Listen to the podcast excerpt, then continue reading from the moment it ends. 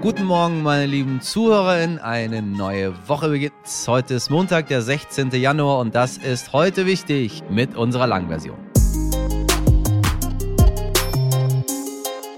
Wenn dein ganzes Leben davon bestimmt wird, dafür zu sorgen, was du deinen Kindern am nächsten Tag auf den Tisch vorsetzt, du keinen Zugang zu Heizung, Warmwasser und Kanalisation hast, dann beschäftigen dich ganz andere Probleme und nicht die Weltpolitik.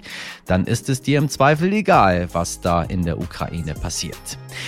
Sag nicht ich, sondern die Journalistin Ellen Iwitz gleich im Heute Wichtig Interview. Mein Kollege Dimitri Blinski spricht mit ihr darüber, warum viele Menschen in Russland sich so wenig für Politik interessieren, wie Wladimir Putin genau das ausnutzt und warum die Kreml-Propaganda so wirkt. Außerdem soll heute die Bundesverteidigungsministerin Christine Lamprecht zurücktreten. Nein, wir wollten sie doch bei uns so gerne sprechen und fragen, was das alles sollte. Naja, dafür schauen wir auf die Gründe und äh, wer ihr möglicherweise nachfolgt. Und los geht's.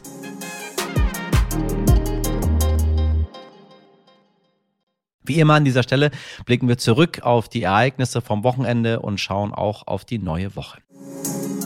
Was wichtig war. Die ganze letzte Woche über hatten wir aus Lützerath berichtet. Am Samstag nun gab es eine große Demonstration mit mehr als 10.000 Teilnehmenden. Dabei haben sich Aktivistinnen und die Polizei heftige Gefechte geliefert. Die Beamten hatten unter anderem Schlagstöcke eingesetzt. 70 Polizistinnen wurden verletzt. Die Demonstrierenden sprechen von einer hohen zweistelligen Zahl an Verletzten auf ihrer Seite. Auf einer Pressekonferenz hat Indigo Drau von der Initiative Lützerath lebt eine kritische Bilanz gezogen. Durch den Einsatz von Wasserwerfern, Schlagstöcken und Pfefferspray wurden zahlreiche Menschen verletzt. Einige davon schwer, eine Person lebensgefährlich. In Lützerath wurde mit brutaler und gefährlicher Gewalt gegen Klimaaktivistinnen die Profitinteressen RWEs durchgesetzt. Andreas Müller, Pressesprecher der Polizei Aachen, verteidigte den Einsatz. Wer sich, äh, nachdem er bereits die erste Polizeikette durchbrochen oder überwunden hat und trotz mehrfacher Aufforderungen über Lautsprecher durchsagen, auf die zweite Polizeikette zubewegt, dem muss man zunächst mal unterstellen, dass er ganz bewusst und vorsätzlich die Auseinandersetzung mit der Polizei sucht.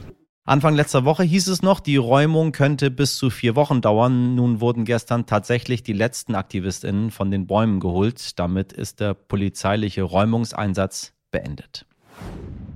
Die Maskenpflicht im Fernverkehr fällt bundesweit am 2. Februar. Ja, damit wird es im gesamten Nah- und Fernverkehr keine Pflicht zur Tragen einer Maske mehr geben. Wir müssen die vulnerablen Gruppen weiter schützen, die Pandemie im Blick behalten, aber wir können im Alltag etwas mehr Eigenverantwortung wagen, sagte Gesundheitsminister Karl Lauterbach. Aktuell gibt es noch unterschiedliche Regelungen je nach Bundesland. Was wichtig wird. Heute soll Verteidigungsministerin Christine Lambrecht zurücktreten. Diese Meldung ist am späten Freitagabend durchgesichert. Über viele Pannen und Versäumnisse hatten wir aber heute wichtiger schon berichtet. Zuletzt hat sie mit ihrem Silvestervideo für Aufregung gesorgt. Dazu die Frage an den RTL-NTV-Politikchef Nikolaus Blome in Berlin. Nikolaus, war dieses Silvestervideo nun so ausschlaggebend oder warum kommt der Rücktritt jetzt?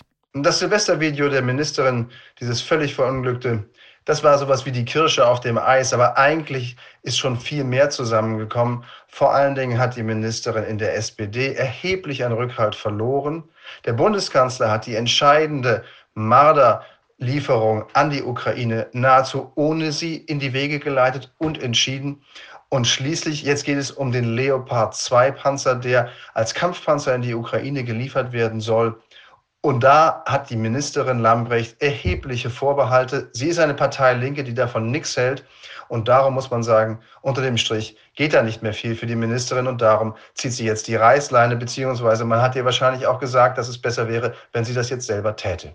Wolfgang Kubicki von der FDP, ja, den gibt's auch noch, der sagte, es wäre gut, wenn man dieses Mal jemanden nehmen würde, der, Zitat, das nötige Hintergrundwissen mitbringt. Wer kommt dafür in Frage aus deiner Sicht? Das Verteidigungsministerium jetzt quasi im Laufen, mitten in einem Krieg zu übernehmen, dürfte zu den schwierigsten Aufgaben gehören, die es jetzt zu verteilen gibt. In Frage kommen sicherlich qua Amt und qua Vorbildung die Wehrbeauftragte Högel von der SPD, die Staatssekretärin im Verteidigungsministerium, ähm, Siemtje Möller, die sich gut auskennt mit der Bundeswehr, weil sie von einem großen Bundeswehrstandort in ihrem Wahlkreis viel gelernt hat Und womöglich geht es aber auch um SPD-Chef Lars Klingbeil, der als Wehrexperte gilt, der Lust auf den Job hätte, wenn er nicht schon einen hätte, nämlich den SPD-Vorsitz. Und er sieht seine Aufgabe eigentlich vorwiegend darin, äh, SPD-Bundeskanzler Olaf Scholz in drei Jahren zu einem weiteren Wahlsieg zu verhelfen. Also, der könnte ausfallen, dann lief es auf eine der beiden Frauen hinaus. Es könnte jedoch auch sein, dass der Bundeskanzler eine große Kabinettsumbildung anstrebt, weil er ja ohnehin auch bald aller Voraussicht nach zumindest, über die Nachfolge der Innenministerin entscheiden muss. Denn Nancy Faeser, die Amtsinhaberin, wird mit hoher Wahrscheinlichkeit als SPD-Spitzenkandidatin in den Landtagswahlkampf nach Hessen gehen und muss im Bundesinnenministerium ersetzt werden. Das macht schon zwei große Posten, die es zu verteilen gilt. Vielleicht gibt es auch ein großes internes Ringelreihen zwischen den Parteien. Das weiß man nicht genau. Wahrscheinlicher ist, dass die SPD das alleine unter sich ausmacht. Aber man wird sehen.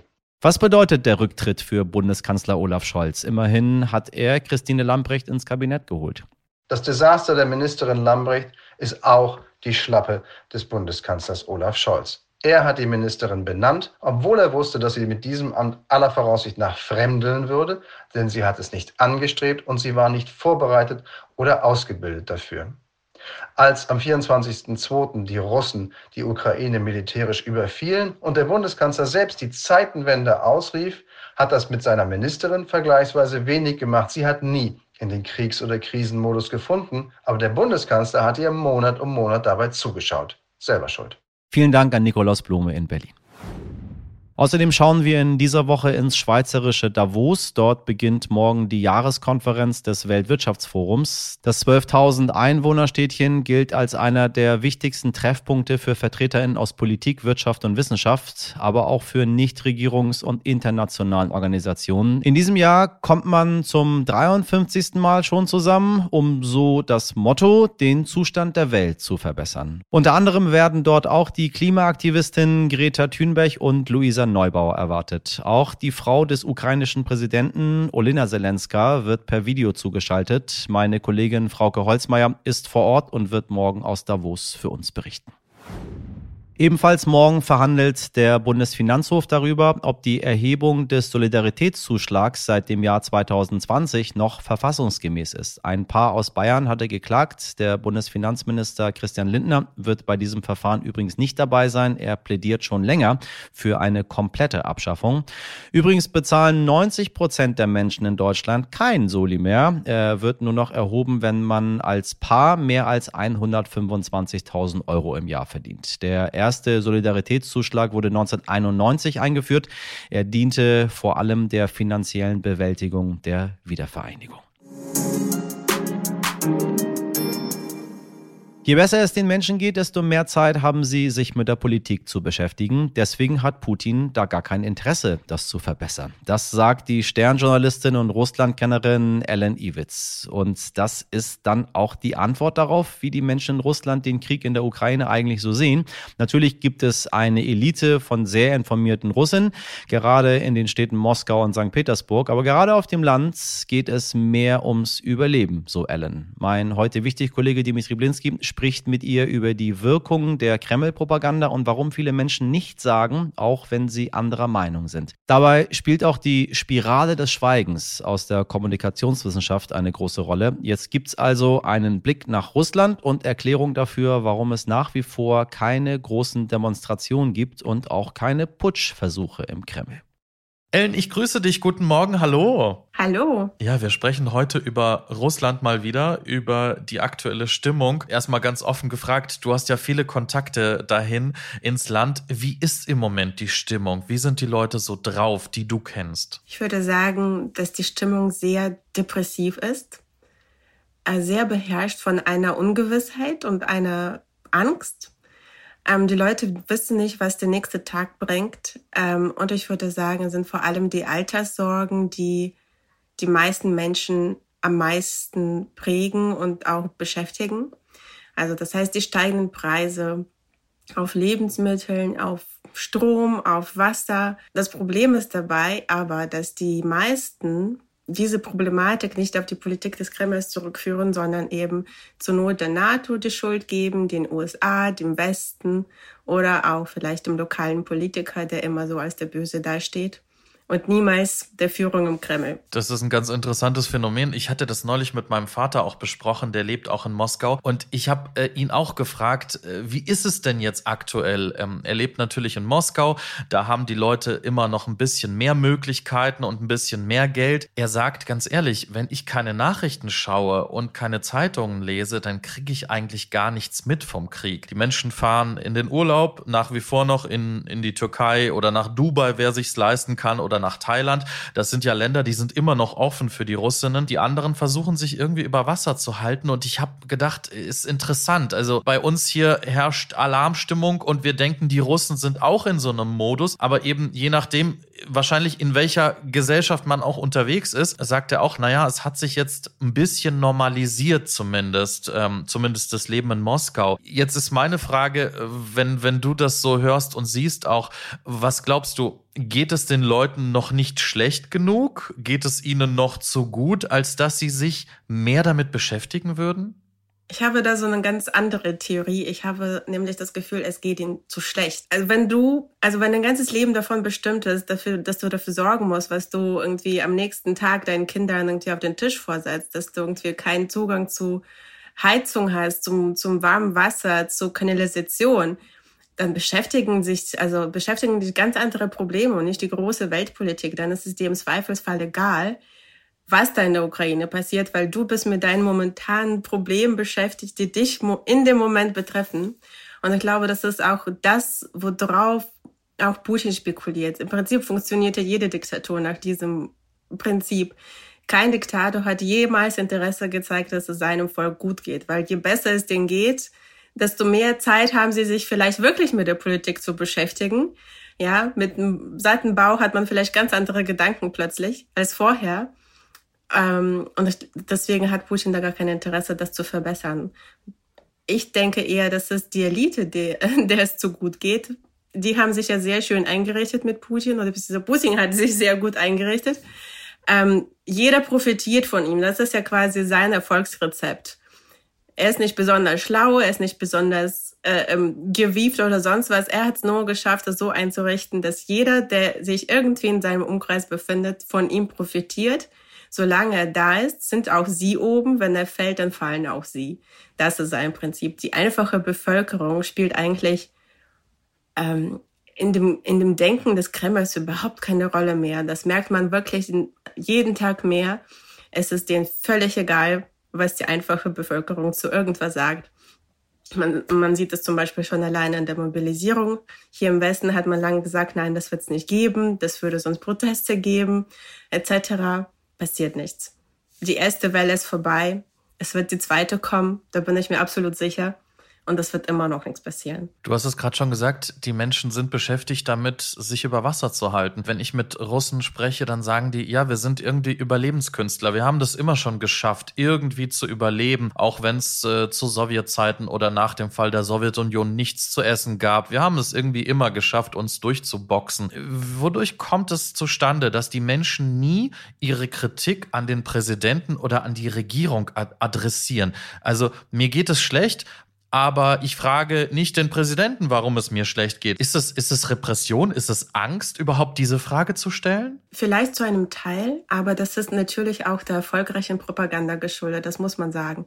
Und diese Propaganda existiert jetzt nicht erst seit Putin, sondern die wird schon seit Jahrzehnten, ja jetzt schon bald einem Jahrhundert betrieben, ja. Auch in der Sowjetunion war im Prinzip das oberste Prinzip, du kennst es vielleicht, der gute Zahl der bösen Bojaren. Also der Kreml-Chef ist der Gute, er weiß alles, er kann alles, es sind nur quasi seine kleinen Politiker oder die lokalen Politiker, die das alles schlecht machen, ihm nichts sagen, ihm nichts verraten.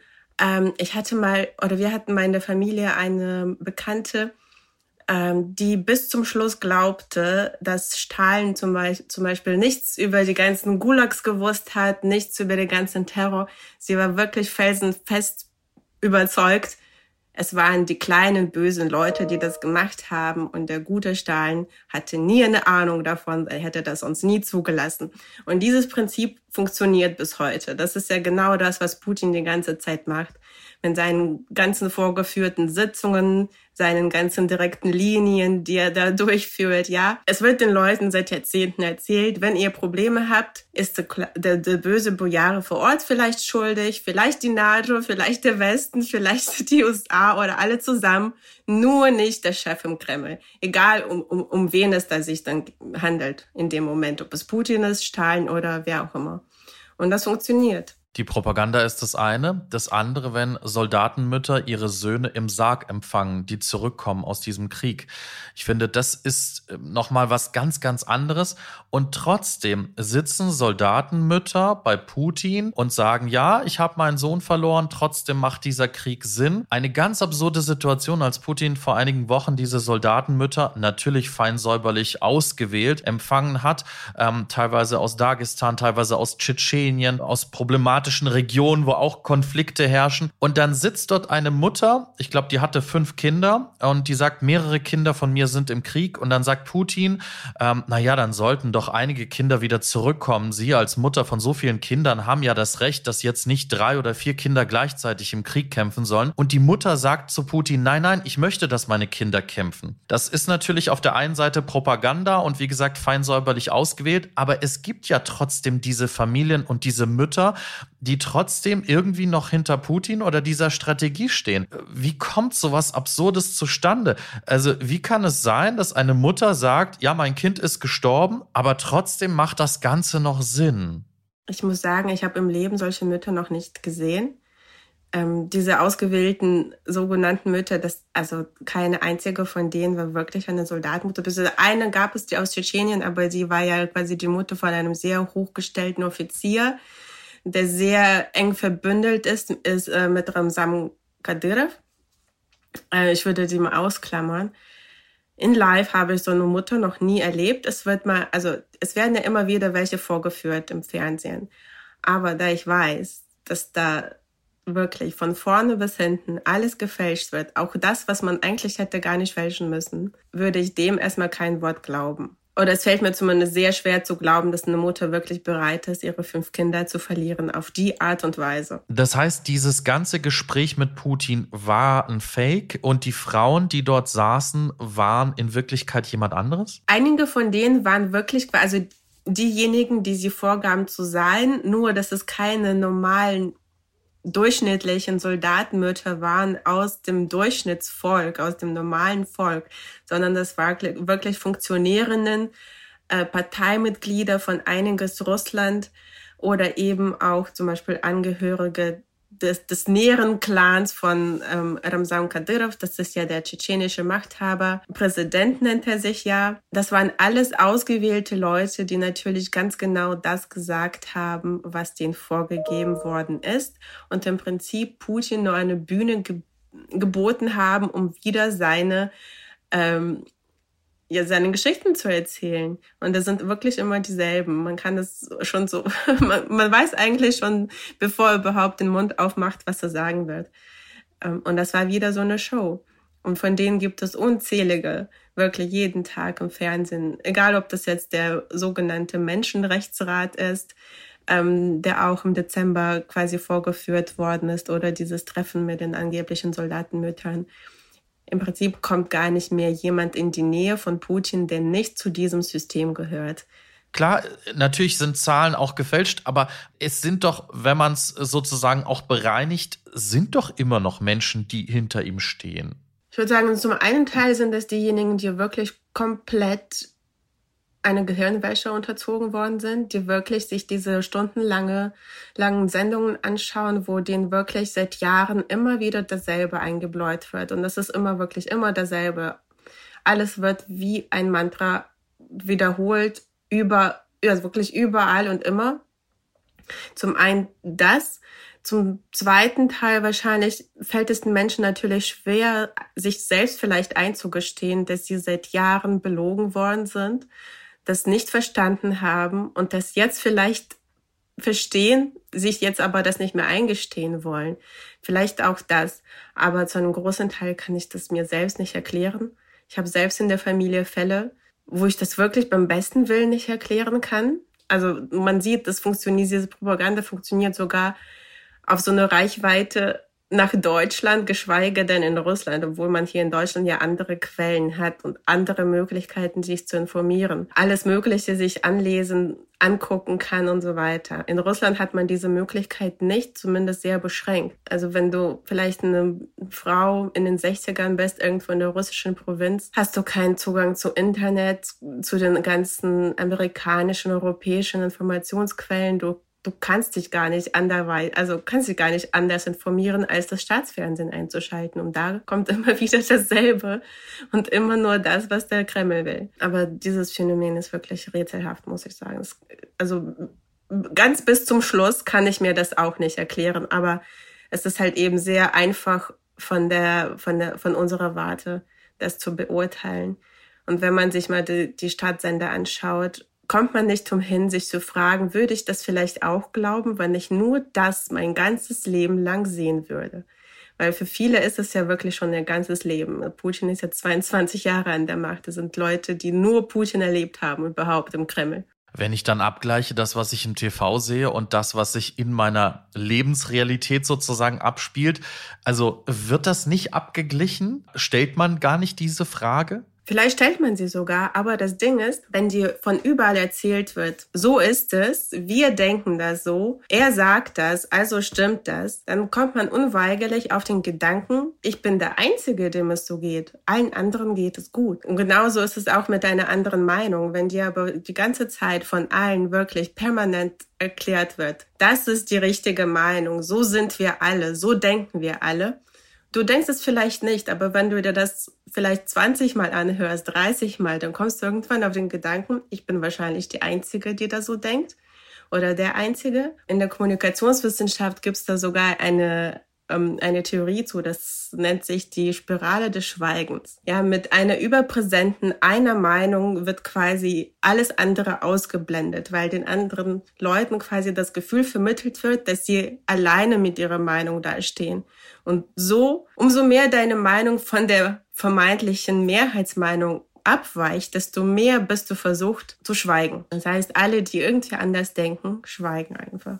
Wir haben jetzt schon viel über die Propaganda gesprochen um das Fernsehen. Ich habe ein kleines Beispiel mitgebracht aus der vergangenen Woche. Da hat ein Politiker live im russischen Fernsehen auf Rossija 1 die Frage aufgeworfen, warum man eigentlich unsere Außenministerin Annalena Baerbock nicht umgebracht hat. Wir spielen das mal ganz kurz ein. Я вот не понимаю, там это, то ли Анна, то ли Лена, это Бербок. Diese Anna oder Lena, diese Baerbock, die läuft durch Kharkiv. Wissen wir nicht, wo sie genau rumläuft? Haben wir keine Hochpräzisionswaffen? Was macht sie da eigentlich? Ja, das war der Ausschnitt und das ist nicht irgendein verwirrter Zuschauer oder ein Journalist. Nein, das ist ein Abgeordneter der russischen Staatsduma, Alexei Schurawlow. Ist das so der übliche Ton, bei dem wir mittlerweile sind, oder ist das eine ganz große Ausnahme? Das ist der übliche Ton. Das kann man sich hier, hier von hier aus gar nicht vorstellen, aber so ist der Ton permanent. Es wird permanent geschrien, beschimpft, Todesdrohungen ausgesprochen, die ganze Welt bedroht. Ähm, Wladimir Solovyov, das ist ja einer der prominentesten TV-Gesichter in Russland hat erst jetzt vor kurzem, jetzt vor ein paar Tagen, äh, die Frage gestellt, warum man dann eigentlich Frankreich nicht einfach in den Schutt und Asche legt und wer würde denn überhaupt Frankreich vermissen? Und das ist Standard. Ja, mit diesem Hass wird wirklich das Publikum permanent übergossen. Siehst du generell in der Kommunikation dieser Militäroperation, wie es so schön heißt auf Russisch, eine Wandlung? Gibt es immer neue Argumente dafür? Die grundsätzlichen Argumente bleiben eigentlich immer dieselben. Es ist der böse Westen, das schöne, perfekte Russland, der schöne, perfekte Putin. Das bleibt immer dasselbe. Was sich ab und zu mal ändert, ist, äh, dass mal neue Narrative hinzukommen, ja, die an die aktuellen ähm, Entwicklungen angepasst werden. Das heißt zum Beispiel, als die Verbrechen in Butscha aufgekommen sind, wurde ganz schnell ausgegeben, dass das Ganze als Fake dargestellt werden soll. Als Liman aufgegeben wurde von der russischen Armee, hieß es sofort, das darf niemals als Rückzug oder gar Verlust bezeichnet werden. Nein, das hieß dann Umformierung. Ähm, also es wird alles anders benannt und alles uminterpretiert, dass es halbwegs in dieses gesamte große Narrativ passt. Aber grundsätzlich hat sich nichts verändert. Du hast gerade schon Butcher angesprochen. Ilya Yashin, ein Oppositionspolitiker und Verbündeter von Alexei Nawalny, der hat auf YouTube über dieses Massaker gesprochen und hat 8,5 Jahre Gefängnis bekommen für falsche Informationen über die russische Armee. Er soll zum Hass angestiftet haben und ja, so wurde ihm dann kurzer Prozess gemacht. Ist es wegen gerade solchen Fällen so, dass es keine großen Demos gibt? Haben die Menschen Angst? Ist das, äh, ist das einfach diese abschreckende Wirkung? Absolut. Das hat auch Strategie. Ähm, das ist auch nicht neu. Diese Strategie wurde auch schon in der Sowjetunion erfolgreich verfolgt. Das heißt, du verurteilst vielleicht eine Person, aber die, dieser, dieser Fall schreckt dann zehn weitere ab, irgendwas zu unternehmen. Und deswegen, es müssen gar nicht jetzt Hunderttausende zu acht Jahren verurteilt werden. Das ist natürlich vom System her gar nicht machbar aber de facto reichen vielleicht 10, 20 solche Fälle, die groß publik gemacht werden und groß auch erzählt werden, um alle anderen abzuschrecken. Und wenn dein eigenes Leben auf dem Spiel steht, weil acht Jahre oder auch sieben Jahre in einem russischen Gefängnis, das ist eine lebensverändernde äh, lebensverändernde Einschnitt. Ja, das, das will eigentlich keiner haben. Und ob man da wieder rauskommt, ist eine große, große Frage. Wer weiß, ne? Vielleicht landet man ja in dieser Wagner-Truppe oder was der Geier weiß. Also kann alles Mögliche passieren. Und das wissen die Leute natürlich auch. Auch wenn sie das öffentlich vielleicht niemals zugeben werden. Aus Selbstschutz oder aus welchen Gründen auch immer. Aber natürlich wissen die Russen selbst, was in ihren Gefängnissen passiert. Und da willst du für keinen einzigen Tag hin. Und solche Fälle sind natürlich enorm abschreckend. Es gab neben einigen kleineren Demonstrationen dann auch ein paar Prominente, die sich relativ früh gegen den Krieg gestellt haben, unter anderem Alla Pugachowa. Unter den Russlanddeutschen hier in Deutschland oder unter den Russen generell, ich glaube, die ganze Sowjetunion kennt Alla Pugachowa mehrere Generationen hindurch, hat sie äh, Menschen unterhalten, Konzerte gegeben, auch in, auch in Deutschland. Und sie hat sich nun offen gegen diesen Krieg gestellt und ist ja auch mit ihrem Mann dann nach Israel gereist. Warum gibt's nicht noch mehr mehr solche prominente Beispiele und hatte das für dich keinen Effekt, dass es vielleicht noch andere nach sich zieht? Also es gibt noch andere Beispiele, auch wenn sie vielleicht nicht ganz so prominent gewesen sind wie jetzt das Beispiel von Pogachowa und Galkin. Ähm, das ist ja ihr Mann. Aber jetzt in der letzten Woche ist zum Beispiel der Fall von Miladze, das ist ein Sänger, quasi aufgekommen. Er hat sich ja irgendwie zur Ukraine geäußert und hat den bekannten Spruch der, der Ukraine Ehre den Helden gesagt. Daraufhin wird er jetzt komplett gecancelt in Russland. Und das ist ein Sänger, der wirklich auch über Jahrzehnte hinweg das gesamte Russ also russische Showbusiness bestimmt hat, mitbestimmt hat. Aber wirklich einer der ganz Großen, genauso wie Pugachowa, dass solche Leute fallen, hat man an sich sowieso vor einem Jahr gar nicht, gar nicht gedacht. Aber dazu muss man sagen, Pugachowa und auch Galken, die können sich das leisten. Die, die haben ausgesorgt, sie werden nie wieder hungern müssen. Ähm, Galken tourt wieder durch die ganze Welt und die Seele sind voll. Bei anderen mag das nicht der Fall sein. Da muss man natürlich auch Mut aufbringen, seine gesamte Existenz aufgeben, die man sich in Russland aufgebaut hat, über Jahrzehnte vielleicht hinweg. Diesen Schritt zu gehen, ist natürlich nicht einfach. Ellen, die Frage zum Schluss natürlich wie immer. Äh, wann wird sich was ändern in diesem Land? Ähm, es gibt noch einen Oppositionellen, Ilya Ponomarov, der hat sich jetzt vor kurzem geäußert und hat gesagt, Putin wird seinen Geburtstag in diesem Jahr nicht mehr erleben und schon gar nicht als Präsident erleben. Das sind natürlich Aussagen, die hört man immer mal wieder. Es wird viel spekuliert, auch über seinen Gesundheitszustand. Wie ist es so für dich, so dein Blick da drauf? Wird sich in absehbarer Zeit am System etwas verändern? Das kann man natürlich ganz schwer sagen sagen, ähm, keine, kann wirklich in die Zukunft blicken. Ich schließe aber aus, dass Putin auf irgendeine Art und Weise zurücktritt. Das Ganze dient nur dazu, damit er weiter im Amt bleibt. Für ihn spielt alles andere meiner Meinung nach überhaupt keine Rolle. Weder diese erdachten Gründe wie Ethnizifizierung oder auch die Erweiterung Russlands ähm, diese, dieses Märchen von urrussischen Gebieten, das ist alles einfach nur vorgeschoben, damit er sich unersetzlich macht, damit er bis 24 und darüber hinaus im Amt bleibt. Es ist letztendlich das, worum es die ganze Zeit geht. Und er wird das natürlich nicht tun, weil er ganz genau weiß, wenn er das tut, dann ist es vorbei mit ihm. So ist das System aufgebaut, was er selbst erschaffen hat, und er weiß das auch. Das heißt, solange Putin da ist, wird er auch an der Macht sein. Das ist zumindest meine meine Sichtweise. Ich mag da falsch liegen. Aber das Ganze kostet, kostet wahnsinnig viel Geld. Unsere Kolleginnen von Kapital, die haben das jetzt mal, ähm, ja, die Statistiken sozusagen sich nochmal angeschaut und den Abschluss. Und zum Jahresende hatte in Russland, hatte Russland ein Defizit von 47,4 Milliarden Dollar. Das zweithöchste Defizit seit dem Ende der Sowjetunion. Und man sagt jetzt auch, also es kommt durch das Öl und Gas nicht mehr so viel rein, wie eben für den Krieg auch benötigt wird. Das heißt, dieses Spiel sozusagen sagen, was Putin auch spielt, das ist ja auch wahnsinnig riskant fürs Land insgesamt, auch für die Stabilität des Landes. Absolut. Aber Putin ist das Land egal. Putin ist Russland egal. Der einzige Mensch, um den es Putin irgendwie geht, ist Putin selbst. Davon bin ich fest überzeugt. Und niemand sonst. Weil jeder, jeder vernünftig denkende Mensch hat gesagt, bevor das Ganze angefangen, nein, es wird keinen Krieg geben, weil es macht keinen Sinn. Es macht keinen Sinn für Moskau, für Russland. Es ist trotzdem passiert weil es eben für Putin keinen Sinn ergeben muss für sein Land und für, sein, für seine Leute. Ellen, vielen Dank dir für das Gespräch. Ähm, es war sehr interessant. Danke für die Einblicke. Danke dir. Vielen Dank an Ellen Iwitz und Dimitri. Das war es auch schon wieder an diesem Montag mit heute wichtig. Auch heute möchte ich Sie noch einmal aufrufen, uns Ihre Meinung zum Skifahren zu sagen, falls Sie nach wie vor noch gerne in den Skiurlaub fahren, auch wenn kaum natürlicher Schnee liegt. Stattdessen Pisten immer mehr künstlich erzeugt werden. Ist das alles in Ordnung? Was denken Sie darüber? Schreiben Sie oder schicken Sie uns eine Sprachnachricht gerne auch zu anderen Themen, was Ihnen so unter den Nägeln brennt an heute wichtig. In der Redaktion heute für Sie ähm, ganz ohne Schnee im Einsatz. Miriam Bittner, Dimitri Blinski, Laura Czapper und Jennifer Heinzel und in der Produktion Andolin Sonn. Starten Sie gut in diese frische Woche. Ich wünsche Ihnen einen schönen Montag. Machen Sie was draus. Ihr Michel Abdullahi.